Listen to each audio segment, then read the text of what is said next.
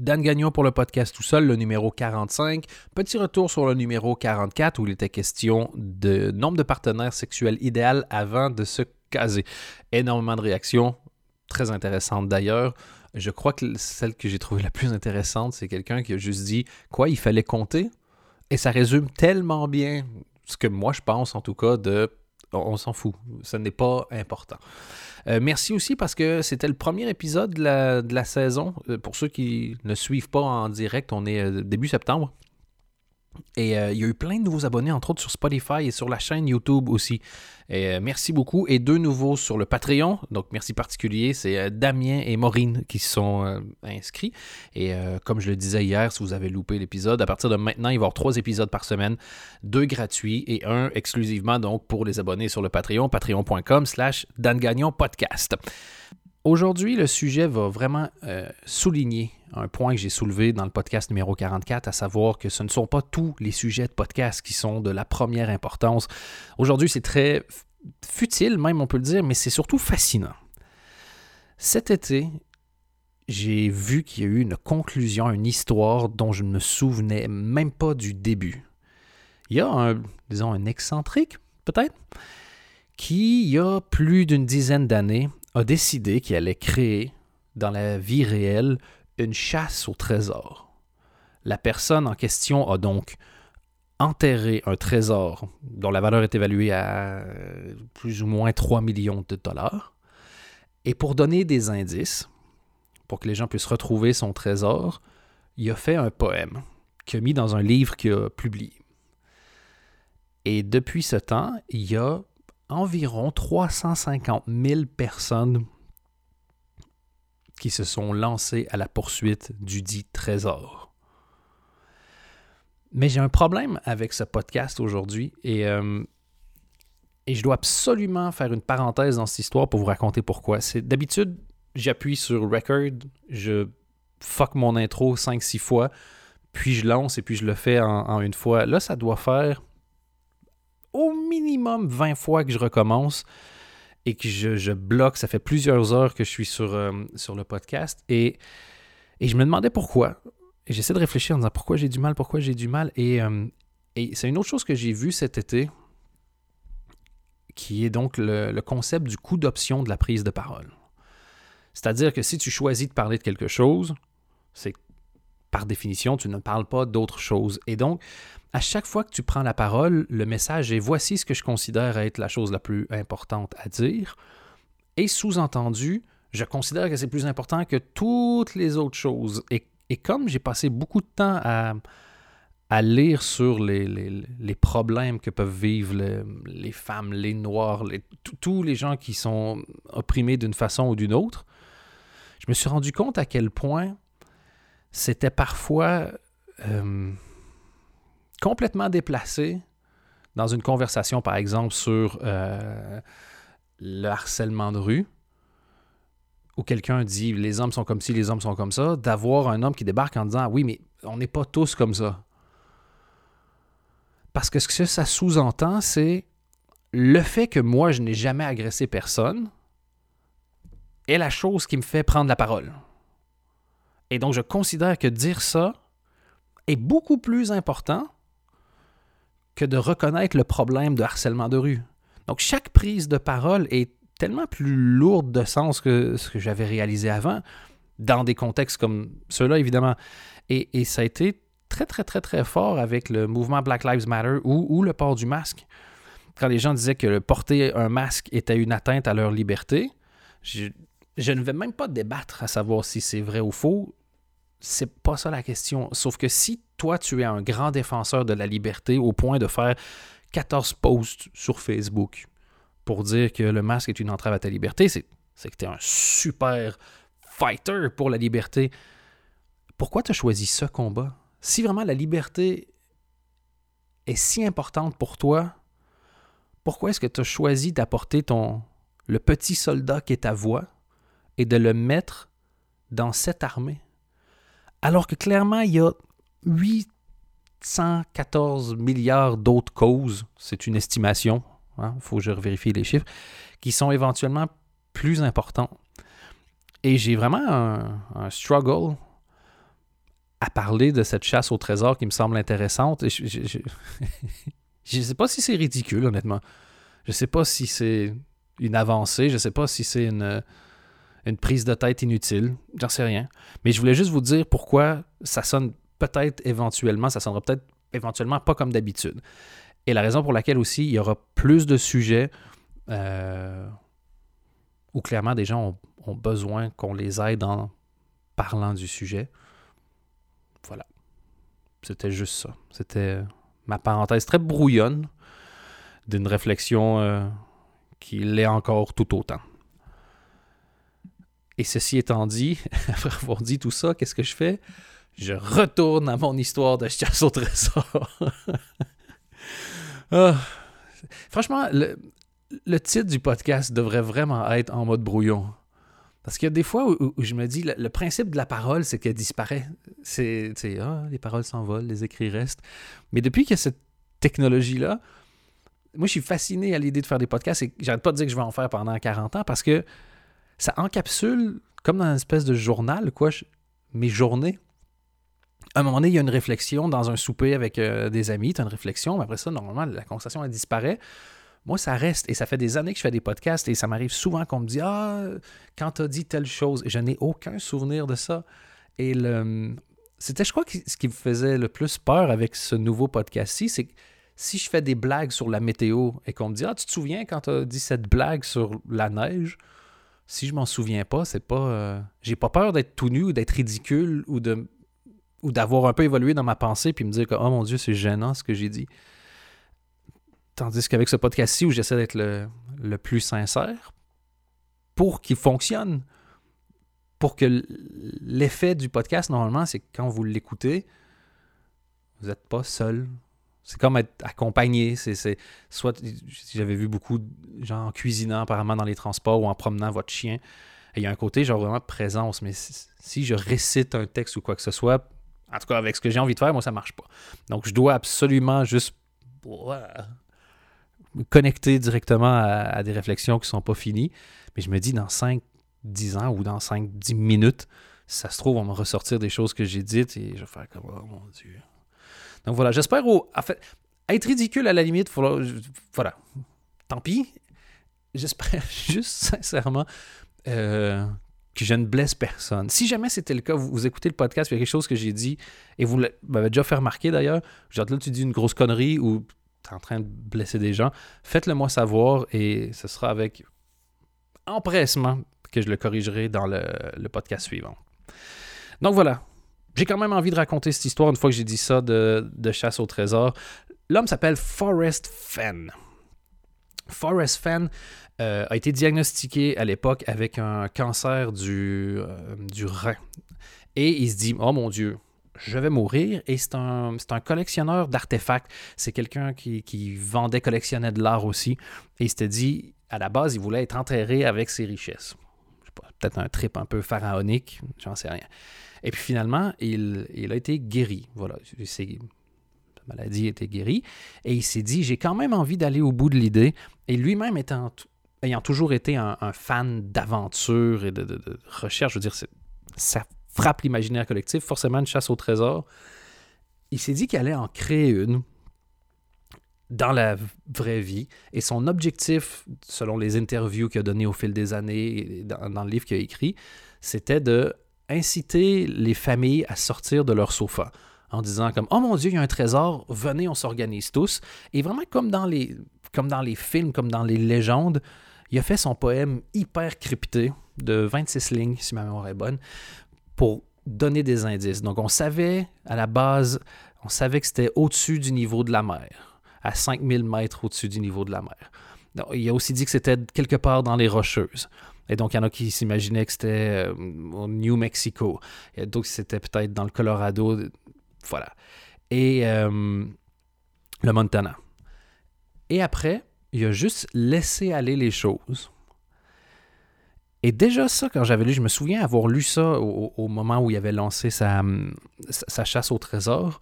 Je m'étais posé tellement de questions. La première, évidemment, c'est j'avais lu le poème en disant si ça se trouve, je suis un génie, je suis le Sherlock Holmes des temps modernes, je vais pouvoir lire ce truc-là, partir moi-même à l'aventure, je vais devenir millionnaire. Je vais m'acheter un chapeau de cowboy, c'est certain. Et euh, en fait, je crois que c'est ça. Si j'étais parti à l'aventure, je serais d'abord passé au magasin de costumes. Parce que aventurier, il y a plusieurs types possibles. Est-ce que tu es un aventurier pirate? Est-ce que tu es un aventurier comme Nicolas Cage? Est-ce que tu es un aventurier comme Indiana Jones? Mais il te faut un costume. Tu peux. Non. Il y a du décorum. Mais surtout, je m'étais dit, c'est pas problématique aller enterrer l'équivalent donc à peu près de 3 millions de dollars à quelque part, et il risque pas d'avoir des problèmes avec ça. Et la vie a suivi son cours. Je n'ai absolument pas été capable de déchiffrer, je crois, une seule ligne de son poème. Et c'est seulement cet été où il a affirmé que, voilà, que le trésor avait été trouvé. Donc vous imaginez déjà toutes les théories quand on parle de chasse au trésor. Une moderne comme ça, elles sont nombreuses. Plusieurs pensent que c'est un hoax, que c'est pas vrai, qu'il a fait ça pour faire parler de lui, qu'il a fait ça pour euh, vendre son livre, euh, qu'il a fait ça pour, pour jouer, tout simplement. Plusieurs, une fois que le trésor a été trouvé, plusieurs ont dit OK, qui l'a trouvé? Et euh, Forrest Fenn a refusé de dire qui c'était. Lui-même ne sait pas qui c'est, mais il dit J'ai reçu une photo qui montre que la personne a mis la main sur le trésor. Et le journal qui l'interviewait lui dit Super, est-ce qu'on peut voir la photo? Et Forrest Fenn a dit Non. Donc plusieurs ont dit Ah, mais je vous l'avais dit que c'était fait, qu'il boucle l'histoire. Euh, et je sais que dans telle interview, il avait dit que ça allait l'intéresser 10 ans, et là, il veut boucler l'histoire. D'autres qui disent qu'il l'annonce maintenant, mais que le trésor a été trouvé déjà il y a un an. Euh, et donc voilà, il y a énormément de théories, de théories. Admettons, pour le, le bien de ce podcast, que c'est vrai que l'histoire est, vraie. Ce qui s'est passé entre le moment où il l'a enterré et le moment où il a annoncé que la personne l'a retrouvé est incroyable. Je vous le disais tout à l'heure, 350 000 personnes se sont lancées à la poursuite de ce trésor d'une manière ou d'une autre, avec des intensités fort différentes. Parce que d'un côté, tu as euh, l'Office du tourisme d'un des États dans lequel les recherches euh, avaient souvent lieu, qui s'est servi de cette histoire-là pour faire de la pub carrément. Et de l'autre côté, tu as des euh, services de police qui, ont, qui demandaient à Forest Fan d'annuler la chasse au trésor, d'aller chercher le trésor, de dire que c'était pas vrai, parce que dans les 350 000 personnes, il y a eu quelques décès. Des gens qui se sont lancés, qui se sont perdus, des gens qui ont été retrouvés le lendemain après avoir passé une nuit euh, complètement frigorifiés dans un coin après s'être euh, après s'être égarés. Et il y a aussi forcément, quand on parle d'argent, et dans un pays qui, on ne pourrait pas accuser d'être euh, de gauche, et qui est assez capitaliste, des gens qui sont devenus complètement fous. Déjà, Forrest Fenn a euh, à son derrière différentes euh, poursuites judiciaires. Il y a des gens qui l'accusent d'avoir donné des faux indices ce qui les aurait empêchés de retrouver le trésor et qui poursuivent Forrest Fenn pour 1,5 million de dollars, soit la moitié de la valeur du trésor. Euh, des poursuites qui, à la base, n'ont pas été reçues par la Cour quand même, mais qui ont, été lancées. Il y a aussi euh, une autre personne qui a euh, décidé, voilà, lu les poèmes et dans sa tête s'est dit Oh, je sais où est le trésor. En fait, il nous ment, le trésor est dans sa maison à lui. Et cette personne-là est débarquée dans la maison de Forrest Fenn, a retrouvé son adresse. C'est arrivé souvent apparemment que les gens essaient de le contacter, mais lui a carrément défoncé la porte. Et Forrest Fenn et sa fille ont dû, avec des armes, euh, maintenir la personne en place jusqu'à ce que la police arrive et arrête l'individu en question. A énormément de gens qui apparemment ont quitté leur job. Et je, peux comprendre d'où vient le délire en disant comme, OK, si je me consacre uniquement à ça et que je suis le seul qui se consacre uniquement à ça, j'ai plus de chances de réussir. Donc, c'est ma façon d'essayer de gagner au loto, c'est mon plan de retraite. Et aujourd'hui, c'est fini. Et donc, il y a énormément de gens qui sont fâchés, qui sont déçus. Ceux qui ont quitté leur job, ça doit être bizarre de revenir en disant comme, ouais, c'est le trésor, c'est pas moi. Et là, vous vous dites, ouais, mais on sait toujours pas qui c'est. pourquoi est-ce que la personne, si c'est une vraie histoire, n'a pas dit Hey, j'ai gagné? Déjà, quand tu vois le nombre de personnes qui, ont, qui sont fâchées de ne pas l'avoir eu, euh, le nombre de personnes qui ont essayé de braquer Forrest Fan ou qui le poursuivent, si j'avais trouvé le trésor, ça pourrait aussi que je, garde ça pour moi. Mais il y a un autre détail. Il y a eu une vérification faite avec le IRS, donc le fisc américain. Et quand tu trouves aux États-Unis de l'argent, tu découvres quelque chose, ça devient ta possession. On va dire que voilà, quand tu entres en possession de quelque chose qui a de la valeur, dans la première année à partir du jour où tu as fait la découverte, tu dois la moitié de la valeur du dit trésor au fisc. Donc peut-être que la personne a choisi de rester anonyme pour économiser 1,5 million. Et qu'est-ce qu'il y a dans le trésor? Déjà, c'est un magnifique coffre qui pèse environ 8-9 euh, kilos. Et il y a une dizaine de kilos dedans. Il y a, des, il y a 100 pièces d'or. Euh, euh, c'est ça, 100 pièces d'or? Et, Ou 10 pièces d'or et des centaines de pépites d'or. Bref, c'est vraiment c'est le coffre au trésor comme vous imaginez dans les films. Et si jamais ça vous intéresse, le livre en question qui a lancé euh, la chasse au trésor s'appelle The Thrill of the Chase. Donc le thrill, c'est quoi? C'est L'émoustillance. tu sais, quand t'as pas une réponse, puis tu essaies de masquer ta médiocrité en étant encore volontairement plus médiocre. Donc, euh, euh, c'est paru ça en 2006. Le livre coûte quand même 30 US. Mais euh, voilà, sinon, il y a une série d'articles qui, euh, qui, sont gratuits. Vous allez pouvoir voir le poème. Je ne vous ferai pas le poème, il est en anglais. Il fait 26 euh, lignes et je crois que ça n'a aucun intérêt que je le fasse maintenant. Par contre, quand j'ai fouillé sur cette histoire pour avoir d'autres détails, je suis tombé sur un article super intéressant qui parle des autres vraies chasses au trésor, donc dans la vie de tous les jours. Et je vous laisse juste, si jamais c'est quelque chose qui vous intéresse, deux, trois noms sur euh, lesquels fouiller. Le premier, c'est Captain Kidd. Captain Kidd, que je, n'avais jamais entendu parler, euh, avait été envoyé il y a 300 ans par les euh, Britanniques pour être... En fait, ça s'appelait... il y avait un nom précis à ça. C'était un privateer. Privateer en anglais, c'est comme un pirate que le gouvernement engage de manière légale pour aller pirater les bateaux des autres nations. Et donc lui, c'était avec les, euh, c'était un Britannique et il devait normalement pirater, faire des actes de, piraterie, de piratance d'ailleurs, seulement sur euh, des bateaux français. Finalement, euh, il est complètement parti en cacahuète. Il s'est mis à attaquer tout le monde. Il est devenu super riche. Le gouvernement l'a assez mal pris. Il s'est fait poursuivre. Et, et apparemment, il y aurait encore différents éléments de ces trésors à lui qui se retrouveraient potentiellement dans le New Jersey. Donc Captain Kidd, avec 2D si vous voulez euh, fouiller sur son histoire, absolument fascinant. Et l'autre histoire, c'est une histoire qu'on appelle les Copper Scroll, donc les parchemins de cuivre. Apparemment, il y avait plein de parchemins comme ça qu'on pensait être des, des bouts de Bible, en gros, dans la mer morte. Et en 1952, ils ont trouvé celui-là, le Copper Scroll, qui lui n'était pas euh, des extraits de, Bible ou des morceaux de Bible, mais qui était apparemment euh, une liste de trésors anciens. Et euh, donc, complètement fasciné par la découverte.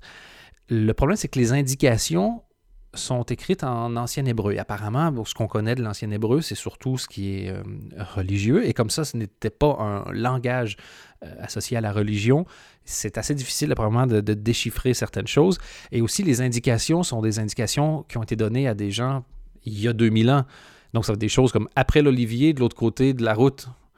Ce qui ne veut pas dire grand-chose aujourd'hui, on est bien d'accord, mais ça me fascine de voir que il existe réellement des trésors. Moi, j'avoue que j'avais jamais, je m'étais jamais intéressé à la question, à part pour regarder National Treasure, je crois, avec euh, Nicolas Cage, que j'adore en passant. Moi, Nicolas Cage, c'est comme le côté pile du face qui est Keanu Reeves. Je, je, sais pas pourquoi, je, j'adore sa manière de, d'en faire des caisses. Me fascine. Enfin bref. Et donc voilà, il y a des trésors qui existent vraiment Bon, on n'arrive pas à les trouver, mais allez, il y a au moins des cartes au trésor qui existent vraiment. Donc, si jamais voilà, vous êtes un fan des Goonies ou que sais-je, ou que c'est quelque chose qui vous fascine, les Copper Scroll, donc C-O-P-P-E-R, Scroll, et puis le Captain Kid, ce sont deux euh, choix d'histoire sur euh, lesquels fouiller. Et voilà qui complète le podcast pour aujourd'hui. Merci beaucoup de l'avoir suivi. Si vous aimez ce que je fais, s'il vous plaît, abonnez-vous. Ce serait gentil. Voilà, je demande gentiment. Que ce soit sur euh, YouTube, sur Spotify, sur euh, iTunes ou whatever. Et si euh, vous êtes vraiment fan, là c'est le numéro 45. Le 46 va être uniquement pour les abonnés au Patreon. C'est patreon.com slash Dan podcast. Ça sort vendredi. Et puis pour les autres, on, le prochain podcast, donc le 47, va sortir lundi. Envoyez-moi tous vos commentaires, tout ce que vous avez envie de dire, vos idées de sujet. Et puis, ben voilà, j'ai fini.